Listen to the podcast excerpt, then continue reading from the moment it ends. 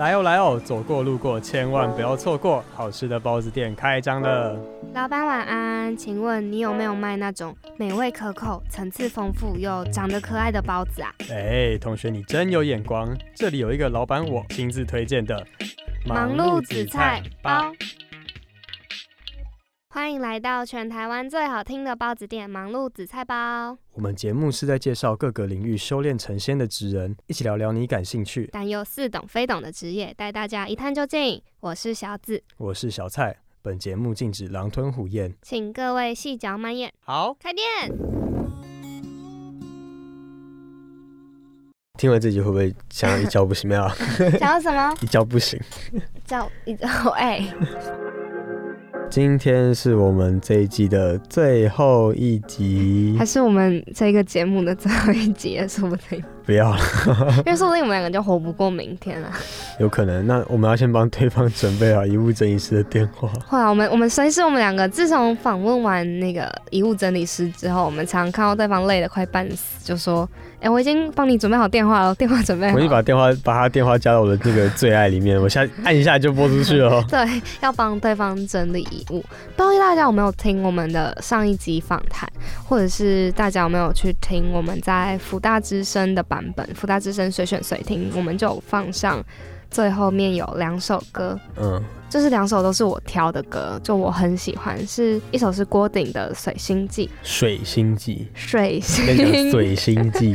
然后另外一首是一首电影主题曲《可可夜总会》里面的《Remember Me》，你是不是两个都没什么印象？水星记比较有印象啊。哦，《Remember Me》它不就是要记得我的意思？它在电影里面的设定就是，如果在这个世界上没有任何一个人记得你的话，你的灵魂就会真正的消失，那就是真正意义上的死掉。所以他们在那个世界里要被人家记得是很重要的事情。那你知道王者要怎么样被人家记住？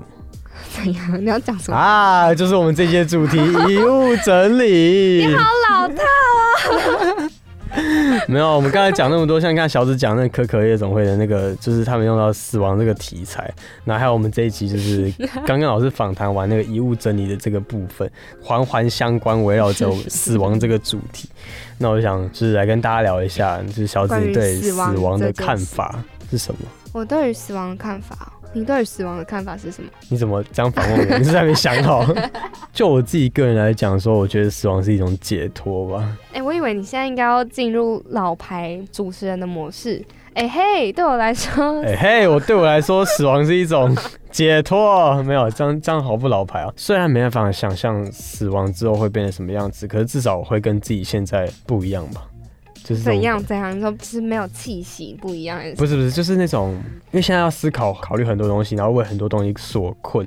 你跟你在死亡之后，这些都没了，你就完全不用去考虑这些东西，然后也不用再去烦恼很多事情。所以我觉得死亡对我来说可能是一种解脱，还好蛮特别的。那你觉得，如果说是解脱的话，你有想过自杀这个念头吗？自杀。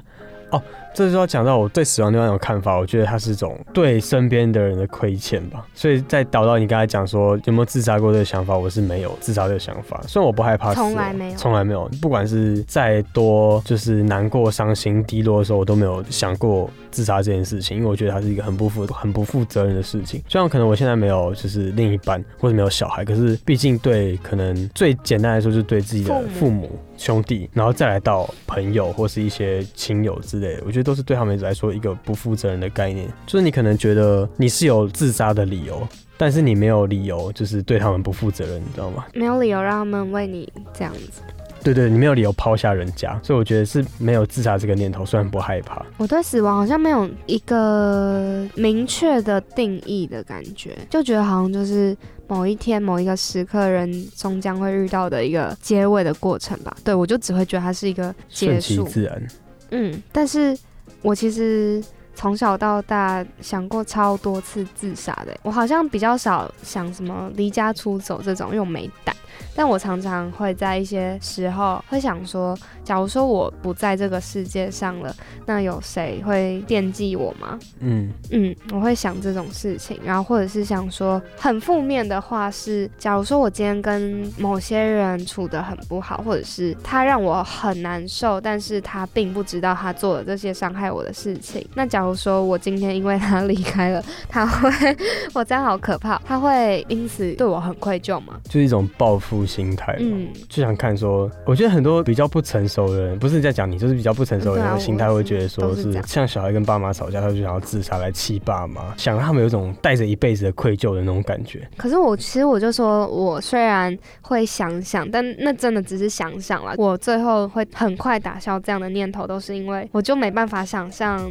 如果我离开了，那那些爱我的人，然后在什么我的灵堂前失声痛哭，那是就是很难受，残忍的事情。对啊，这样我对他们也也是很不负责任的事情。啊，那那些真的自杀的人，蛮好奇他们的心态到底是怎样。就是我们现在想，光想到这点，就觉得自己内心的那个善有点把想要轻生的念头给压下去。那他们到底是经历过一些什么事情，才会内心的那个善直接完全压垮、遗弃、压垮、打击之类？我现在想到庄凌云，你知道庄？我知道，我知道，我知道，听说。而且他原本就是给大家的印象都是一个很甜美，然后活泼外向的人。对对对。尤其是在这种外表看似光鲜亮丽的人背后，可能他们真的会有一些就是。隐藏在内心深处那种反差说不出口的压力嘛？我觉得应该是这种感觉吧。人生中有一个太大的坎过不去，才会真正做这个决定吧。那你有想象过，如果有一天，先不讲自杀好了，嗯，你有你有想过，你有一天就是你到最后的死法是什么样子？嗯，没有，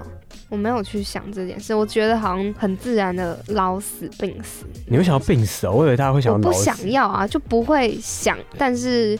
想象中。可能就会遇到那样的情况，因为老了自然很容易就病了，病了很容易就死了。应该说老死应该就是一个很安详，你就可能睡一睡就突然死掉，然后病死是你是怀抱着痛苦死掉了，就你整个可能到你没有呼吸的前一秒，你都还是身上哪个地方是在被病魔缠绕的那种感觉。哦，我这样讲好像有点抵触。我本来是想说，就是老死跟病死还有一个差别是，假如说老死是一个比较比较突然的吗？就是因为你是假如说你不知道你今天会在睡梦中。离开这个世界，那你可能没有准备好跟这个世界说很多再见。那假如说你是在一个病到死的过程，那会不会你对于自己的死是比较已知的？那你会比较有一些准备去做一些你应该要做的事情？我觉得这就是牵扯到另外一个问题，就是你是希望你自己的死亡是有期还是无期的？就你希望你死亡是突如其来，还是还是已经别人帮你设定好？就像你刚才讲到病死，医生会跟你说你大概剩三个月可以活这种，我会觉得说我自己选择会想要，就是突如其来。像如果今天医生突然跟我讲说我只有剩三个月可以活，那我会不会那三个月虽然可能很多有想做的事情，可是都会担心害怕说会不会自己明天突然死掉，或是知道自己三个月可以活，整个人就变得很消极。所以我会希望就是突如其来，可能就算不是病死啊，这样讲好怪哦。突然发生意外，对啊，怎么讲都很奇 怪，很奇怪。就是我会希望我的，我如果真的有一天要死的话，也也是一个，就是我没有预先知道的状况下就突然离开。可是你不觉得，不管在什么情况下，好像听到真的太多故事，跟很难避免是当那些人离开这个世界之后，我们中间会有很多的代沟跟误会，没办法解开的那种。不管是你的死是已知还是未知，可是很多事情，那些往生者离开，然后就一直留在那边了。你说误会那种误会？对啊，就像因为我们这一集新人老师不是跟我们讲了超多的故事吗？我记得他有故事在讲妈妈跟女儿的那个心结。你说衣橱？应该说他可能跟他妈之前在生前有发生一些过节，然后到死的那个误会没解开，他他女儿都一直认为他妈妈是一个不知道什么浪费那么多钱。而且不关心自己的小孩的一个母亲，她觉得她妈妈不关心自己，然后花了很多钱在买一些没有必要嘛？为什么买了那么多那么多的衣服，需要用到五个衣柜来装？但是，对啊，那个事情后来的真相就是，那些衣服其实从很年轻到刚好符合那个女儿的岁数的衣服都有，那就是她每一年每一年的期待，希望她回家。对，其实他妈妈就是一直有在关心他女儿，只是他妈可能比较不擅长表达，或是没有跟他女儿讲，就是这个感情意念没有传到他女儿身上，就很容很容易产生这种误会。直到他妈妈可能过世了，被新老师有遗物整理出来这些东西，然后用他的角度还是他一些想法去跟他女儿讲，这个误会才被解开。原来他妈妈那个意思就想表达说，你随时想要回家都可以，嗯然后他自己随时都在有在看着他自己女儿的成长。你不觉得如果人真的有灵魂的话，那个妈妈假如说她在过世之后，一直因为怀抱着某些遗憾，没办法离开人世间，好了，我再做一个假设啦。但是在终于看到遗物整理师整理出这些东西，帮他下了一个这样子他的解读，然后女儿也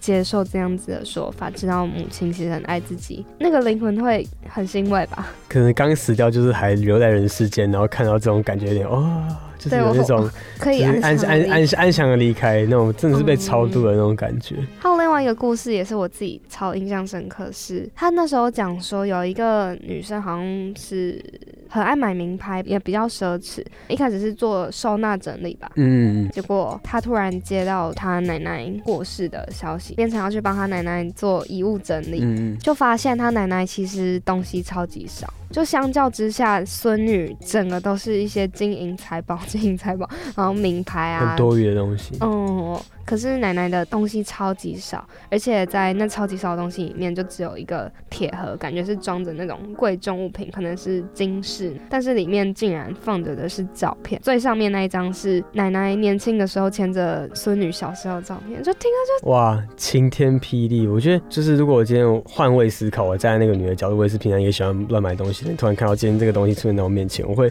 很后悔，可以把这些赚这些钱的时间拿来就是多陪陪我的家人这种感觉吗？因为大家应该都会很好奇那个铁盒里到底是装着什么贵重的钱财，但什么都不是哎、就只是阿嬷小时候想说哦，她牵着孙女的手这种照片。对啊，可能对她女儿来说，现在重要的东西是她身边这些金银财宝、这些名牌包包。可是对年事已大的奶奶来说，最重要的不是这些物质上的东西，而是跟她孙女的这份感情嘛。嗯，那个联系在。那如果你有一天离开这个世界，你有什么 自己的遗物是想要被整理出来的我？觉得这一集怎么聊到好像在骂对方，我感觉。等下出去开始要打电话。如果我自己有一天过世了，我会希望我自己被整理出来就是照片吧。这可能跟我自己蛮矛盾的。你的第一集跟最后一集有冲突哎、你第一集哎、我一个开头尾呼，我一个头尾呼应哎，这是一个成长的概念，从矛盾的，不喜欢拍照到现在哦可以拍照。好好对啊接受，留下来的可能不会只是一张，或是每一个阶段一张，不要多。要求很多哎、奇怪，我要我要死都问要求一下，是不是？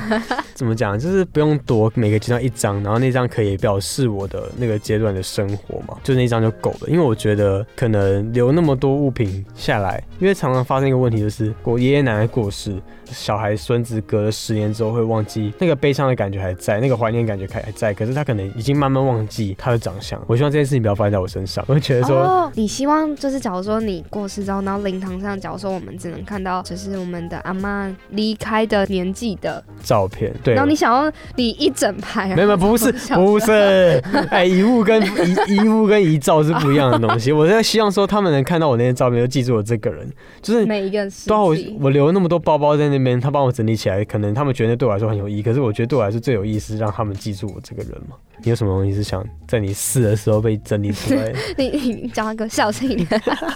我希望是在我死了之后久一点再被整理出来的、欸。我希望被整理出来我的日记，还有我的曾经写过的一些信，我可能不能留日记，他们看不懂我的字，字太丑是不是？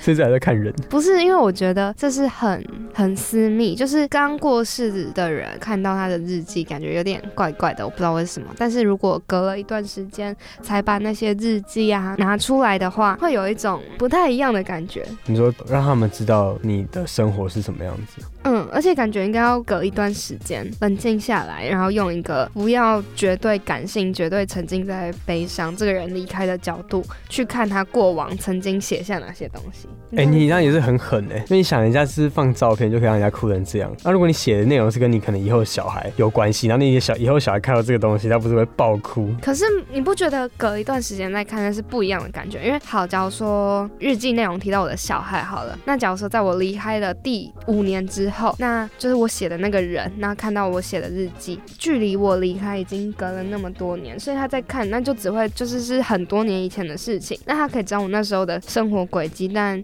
他不会有直接的那么密切的连接住。哦悲伤一定会有啊，除了悲伤感觉之外，还会多了一点怀念嘛，跟欣慰的感觉嘛。嗯，好像也不全然是，就会希望可以看到一些不太一样的东西吧。因为我觉得日记跟书信这种东西，就是你平常绝对不会拿出来给别人看的东西。哦你这个人，你一辈子你嗯，完全就不会拿你的日记去给别人看啊。可是等到如果你的日记是在你死后才被重要的人看到的话，而且还是隔一段时间看到，我觉得那就是完全是有意义的。你有没有一个就是也不算是愿望清单吗？遗愿清单遗，愿清单好了，讲几个你想做的你。那时候想了几个啊？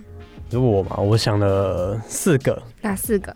你又这样反问我，我们硬要把我们聊天的方向带向比较欢乐一点，就是我是那时候想了四个，我觉得，可是这还是要跟就是还有多久死掉有关联嘛？嗯，如果只剩一天可以活，那时候我跟导呼还导回忘记了，跟他聊到就是，如果我知道我明天就要死了，我今天会做最后一件事情就是可能会跟平常没有不一样。再过一天你平常会过的对对对对对，我觉得如果剩一天的话，我会做这件事，我不会特别去干嘛，哦我就会想把这一天平平静静的过完。很有道理哦。对，你会觉得就是好像没有必要，既然你都只剩一天挥霍，那你不如就把握你平常对你来说最舒适的情况，就是你平常的时间。我觉得是这个样子。那你那一天里面会有来福大之声录影吗？会啊会啊，我会来福大深度忙碌自采包，我不这样讲，我等下就真的要打电话。对电台谋杀。再就是如果我说真的啦，就如果你剩最后一天，你会想要有一个小时时间是在电台里度过吗？现在会。就是现在这个时间问我这个问题，我会说我会想来电台。哦，那就十年后就不会。对，十年后可能到时候对啊，就是会不一样。对啊，我说现在啦。现在会啊，现在会啊，来见我的 partner 最后一面吗？那你要不要让我讲啊？一个月的那个。我没有不让你讲，你为什么不自己接下去？好，反正就是，如果我今天可能剩一个月，或是甚至两三个月的话，有几件事情是我会想去走之前完成。第一个，骑车环岛，就是我活到现在二十几岁，我还没有认真的把台湾这个地方走过一遍，把我从小到大生活的这个环境全部看过一遍，就是用我一个最喜欢、最舒服的方式，就骑车，然后把台湾走一圈吧，也不用到每个地方都去过，就是至少让我看看可能各县市长什么样子，让我留着一个美好的对台湾的那个记忆走掉，对啊，这是第一点。再来是把平常说不出口或者是没有说完的话说出来，不管他这些话是好的还是坏的。像我刚才一开始不是讲了吗？死亡是一种解脱。那如果我知道我要死的话，我好像不用估计那么多。对，讲完就可以死了。对啊，就是把可能想称赞，然后想对你说好话没说出口的，就直接把它讲完。这时候也不用管害不害羞了，或是觉得你这个人有多烂，一次把它全部讲完。然后还有再就是想跟家人好好吃个饭，可这个好像也是比较偏。短一点的，就想跟家人好好吃一个饭，然后也不用特别去吃什么大餐，就可能像平常最后的晚餐，对，最后晚餐可能就是平常在家里煮个饭啊，然后大家坐在那个餐桌前面，可是也不用特别去回忆什么东西哦，就是跟平常一样就好。至少那个当下那种温馨的气氛是可以再感受一次。可以再感受一次。对，然后还有就是暴吃啊，吃爆自己喜欢吃的东西。毕竟吃饭是最幸福的事情嘛，就是想要在走之前暴吃一顿。这是我刚刚那时候我列了四个遗愿清单。我自己其实是因为我对这种事情会太过认真，然后我就觉得，如果我要真正想一个自己的遗忘遗愿清单，我会需要想个一个月或者是一年。太久了吧，你是选择障碍是不是？所以我那天就是去录音间外面，然后就开始征求各个同才们的意见，最后归纳出了五点，就我自己也很认同，然后他们提出来的。第一点是，嗯，刚刚小蔡有说的，要跟身边的人说爱你。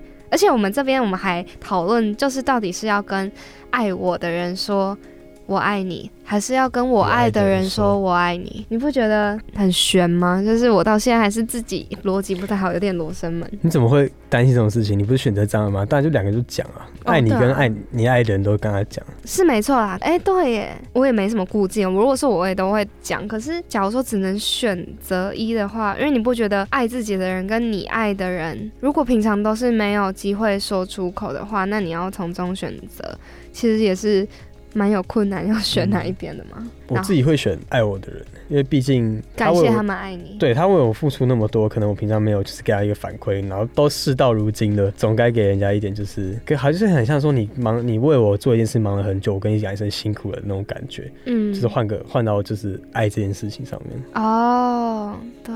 那你自己，所以你还是就是两个都讲，真的得选，你会选哪一个？你这样讲很有道理耶。可是应该说，我本来就会觉得我应该要跟爱我的人最直接、直观来说，不就是那种父母说谢谢跟说爱嘛？然后以另外一种你爱的人，那假如说是一个什么你多年的暗恋对象，那你要死了，你都还不能跟他说你喜欢他，那你不觉得很可惜吗？可是我可能好，如果这样，我应该会把很多时间留给。爱我的，然后可能跟我爱的人就跟他讲，说哦，我喜欢你很久，这样就到此为止。嗯，好，这就是第一点。然后第二点是吃好吃的东西。看来大家都喜欢吃东西，哎，真的吃东西真的是快乐啊！就是你不管快乐还是不管伤心，都是要吃东西。你到死之后都还会怀疑你没有？啊，继续讲。哎，你是如果悲伤的时候，因为大家快乐一定会吃东西。那如果你心情不好，你是会吃不下还是会暴吃的人？暴吃，真的暴吃。通常不就是要么暴吃，要么不吃，不是吗？我自己啊，不好吃会让我应该说吃，因为我没有一心二用，所以吃的当下我会 focus 在哦这个味道好好吃，好好吃上面，就是我会忘记那些不开心的事情，然后可能吃完饱了就忘记之前在不开心什么。我好像就是我如果真的很到一个状态，会可能真的吃不下，可是我又没办法饿到，就是我如果肚子饿 不得，饿不得，然后我就会去暴吃。我之后我记得我有一次真的心情很差，我拍了一堆食物，就隔天小蔡看到那个动态问我说：“你是不是心情不好？”好像有，好像有。然后第三个是去想去的地方，我那时候就觉得很想去海边。嗯，虽然好像要死了也。你可以选海葬啊，你可以用在海边。嗯。然后第四点还蛮特别，第四点那时候我们有聊到是要挑遗照。哦，对对对对，挑遗照好像。因为他们那时候是一群女生在聊，所以可能对我这个男生来说，根本就是遗照没差，就是看得出来是我就好了。我们没有，我们那群女生，我们这里说不行啊，遗照超重要的。那个遗照常常就是因为通常遗照都是你的家人帮你挑的。那如果你都死了，然后你的灵魂在旁边看，说我想另外一张了，撇眼了，我眼撇了。不会不会挑撇眼的啦，哪有人在挑撇？他们那时候还，他们那时候还讨论那个，我觉得很有趣，我在旁边听到快笑出来。就他们在讨论说死之前到底要不要化妆。这件事情，然后突然有一个人这时候在旁边讲出来说：“没有死掉之后他们会帮你化妆。”我就觉得什么？我到底听了什么东西？最后一点是因为那时候小蔡在旁边，他就说：“哎，如果要死了，我应该还是会继续睡觉吧？什么？”我们说：“哎，很可惜耶，什么？”可是我们就有想到说，感觉可以睡一觉，然后你要享受睡醒的感觉，因为你死掉之后就不会再醒来了。他真的是一觉不醒，哎，死亡是一觉不醒。对，就是永久的睡眠。我那时候虽然讲说要睡觉，可是我没有想说要享受睡醒的这个瞬间，对不对？我是不是很哲学？真的，那我下一次多体验一下。那个抱睡睡醒继续睡，睡醒继续睡。哦，就是在你即将进入永恒的睡眠之前，然后可以享受你最后一次睡觉还能醒来的感觉，感觉是蛮好的事情。嗯，就像那时候那个幸运老师有跟我们讲到说，虽然不要去害怕死亡，但是你要把你在死亡之前你可以做的事情，赶快把它做一做，不要就是一直拖拖拖拖到后面。嗯，对，所以我觉得就是大家可以从现在就开始想一下，你自己是有什么事你还想做。但你还没做完的，嗯，而且他一直骂我们，没有没有骂我们，他就说，对啊，你一直去担心你以后会怎么死，你就不如把现在活好一点，就是还比较有意义。嗯，把握当下，不要觉得我们现在可能是二十几岁或者什么三四十岁，就觉得说自己的时间还很久，就觉得说很多事情就以后再做就好。就访问马老师，就觉得我现在其实变得稍微有一点行动力，因为我们不知道自己什么时候会死嘛。这就是今天的包子哲学，真包子哲学，真包子哲学。哎，我觉得做到最后一季，心里好感动。因为那时候其实跟新宇老师很早就访问完了，可是我们特地把就是这个主题留到最后一季，想让大家在这一季的结束有一个可以自省的一个感觉吗？还是不行吗？不行。等下做完就不行了，不行不行不行，就是我们希望停在一个结尾，是让大家有办法去思考一下。嗯，人生意义，因为我觉得我们当天听到那个访谈的结束之后，获得的能量跟震撼度还蛮大的，因为从来没有去接触过跟殡葬业这一类比较接近的，然后跟做生死为职业有关的。可是当我们真正请到遗物整理师，然后去听他的这些想法。还有他经历过的那些故事，他那些过程，就觉得生命还是蛮可贵的一件事情。死亡是生命的一个终点，那刚好我们也把就是这个主题当做我们这一季的一个小总结吗？嗯，那就希望大家会喜欢我们这一季。好，那我们今天的包子店打烊时间就差不多到这边了。大家是不是觉得我们就是又要跟之前一样很快结束？但其实今天结束前，我们蛮想跟大家再多讲一些话的。对啊，虽然讲这个很俗套，可是这是发自内心想讲，就是感谢大家这一季陪伴我们十一集，应该说说长不长，说短不短，但是也是有十一周也是蛮有一阵子，对啊，就是谢谢你们这阵子以来每次都陪我们听我们讲那么多，那也因为我们想了那么多嘛，应该吧，就每次都会被我们逼着说，哎，大家可以去想一想，自己讲这些话的时候都有点微尴尬，想说大家会不会听到都很烦啊？因为我们很长不小心就要讲。出一点好像很鸡汤，然后要大家去陪我们想一想什么，但真的是我们当下很发自内心觉得，我们因为这些事有一些启发，有一些感触，很希望正在收听的人也能想一想。如果发生在你们的身上，会有什么样的想法？对，希望就是你们在做我们这么长的节目内容，然后还有叫你们想的事情，然后你们真的有去想，然后有去做出一些真的可以改变你生活上的一些事情。嗯，如果真的有任何一点点的小改变。然后小小的启发，不管我们有没有接收到，或者是有没有办法感受到，我觉得都会是让我们很满足，跟觉得很有成就感嘛。主要就是你们的好，会让我们有做这个节目的一个成就感跟动力。动力对，因为我们会希望不只是只有我们自己在跟不同的职人聊天的过程中得到一些成长启发，然后也希望如果正在收听的顾客们可以有一些不一样的体验，那就太好。没错，那最后就跟听众们要说拜。拜，老板们要去放长假了。哦，这是我们要放寒假这段时间，我们其实也会对包子进行一些整修的部分。包子店整修，然后包子口味也会努力研发新口味。我们真的会很努力的研发出更好听的第二季。第二季，对，第二季。好，那我们就大家拜拜，拜拜。